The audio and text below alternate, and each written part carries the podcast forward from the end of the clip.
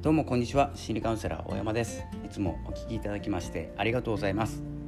えー、本日のいつも自分時間はですねこのラジオ放送ラジオ配信について、えー、少しお話ししたいと思います。このラジオ配信もですねいろいろお話をしていて何本か積み重なっているえと思うんですけれどもこれを聞いていただいている方でラジオ配信さてされている方でしたらですね、えー、なんとなくわかると思うんですけれどもこの積み上げたラジオ配信、どうする？ものなのか？どうしたらいいのか、えー、せっかくですね、まあ、長い期間かけて、えー、積み上げたものあると思うんですけれども、まあ、自分でもそうですけれども全て聞き直すってことはほぼしないと思います。でそのせっかく積み上げたものまあ、下手な部分もありながら、えー、内容的には良くて話し方が下手、まあ、僕の場合ですね今撮っている話し方と,、えーと、去年のですね2020年の5月か6月ぐらいから始めてるので、えー、そろそろ1年になって、えー、撮った本数はですね結構あるので600本か700本ぐらいなもう700ぐらいになってると思うんですけど、えー、初期と変わってません。なので、え、ここはですね、まあ、運用方法とかは少しずつ、え、積み上げていってますので、え、成長はしているなって思うんですけど、まあ、それはいいとして、えーと、こう下手な自分っていたじゃないですか。前に始めた頃。で今の自分があってこんなに1年後こんなに変わっていたっていうことになってると思うんですけれども内容的にはよくてその下手な自分が喋ってる。内容だけ、えー、引用してリライトをかける。リライトっていうのは、えーと、ブログを、えー、うまく書き直すってことですね。内容を変えるんじゃなくて、少しずつ変えていって読みやすいようにするっていうことがリライトっていうんですけどそれと同じように、えーと、収録をし直すっていうことで内容をそのまま持ってきて今話し方がうまい自分がそのいい内容を話すことによって素晴らしいものが出来上がると思います。なのでえたまにですね自分の放送を聞いてみるっていうことが大事なのとそのですね今まで話した内容の、え分野何分野分野って言いますかカテゴリーですね。カテゴリーを分けて、え少しずつですねあの、まあ、作業はちょっと増えちゃうかもしれないんですけどまた聞いていただきたい内容のものそして分かりやすい内容のものっていうのはですねまた、えーと聞けるようにブログとか今は僕はノートに書いてるのでノートにまとめたり、えしてます。このようにですねまた再利用してですねで内容良くて話し方が悪いってなった時にまた取り直す。そして前のは消さなくていいのであの取っておく。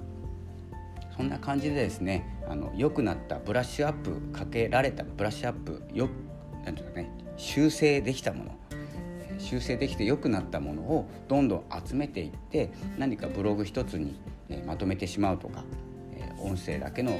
ブログを作るとかですね。いろんな運用方法あります。で本当に良くなったらですねそれを販売するとか、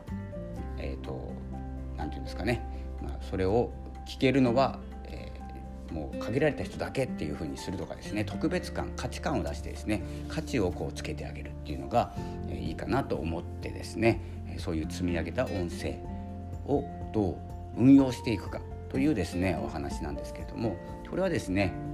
まとめ方はま人それぞれですし、えーと、どこに人が集まるかっていうのもわからないので、えー、まあ、お任せするというかですね選べることが多いと思います今であれば。おすすめはノートですね。ノートの、えー、ノートっていうブログクリエイターノートなんですけれどもノートっていう無料ブログ書けるものがあるのでそこでですね、えー、こうまとめていくそしてこう僕でしたら心理カウンセラーとしてお話ししていることと、えー、SNS マーケティングについてお話をしていることとか、え、初心者さんに向けて配信者に向けて、まあ、自分らしさとかですねいろんなカテゴリーがあってそれを分けていくことで、まあ、これ一気に聞くとですね意味が分かんなくてどんどんどんどんあっち行ったりこっち行ったりなるなると思うんですけどこれは番組分ける必要なくてあの一つのカテゴリーで一つの番組っていうよりも今ですとあのいろいろ話せる人なんだなって思われる方がいいと思います。と思っているのは僕かも僕だけかもしれないんですけどいろいろ話せる人いろいろできる人っていうことで見られた方が僕は心理カウンセラーなので心理心理学に、え詳しいと思ってですね心理学のことだけ話す番組を作るよりもいろいろ話していった方が人間味があると思ってます。これは言い訳ではありませんので。そしてですねそれを一つの